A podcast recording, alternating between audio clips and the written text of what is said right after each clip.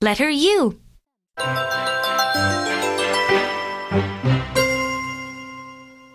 One.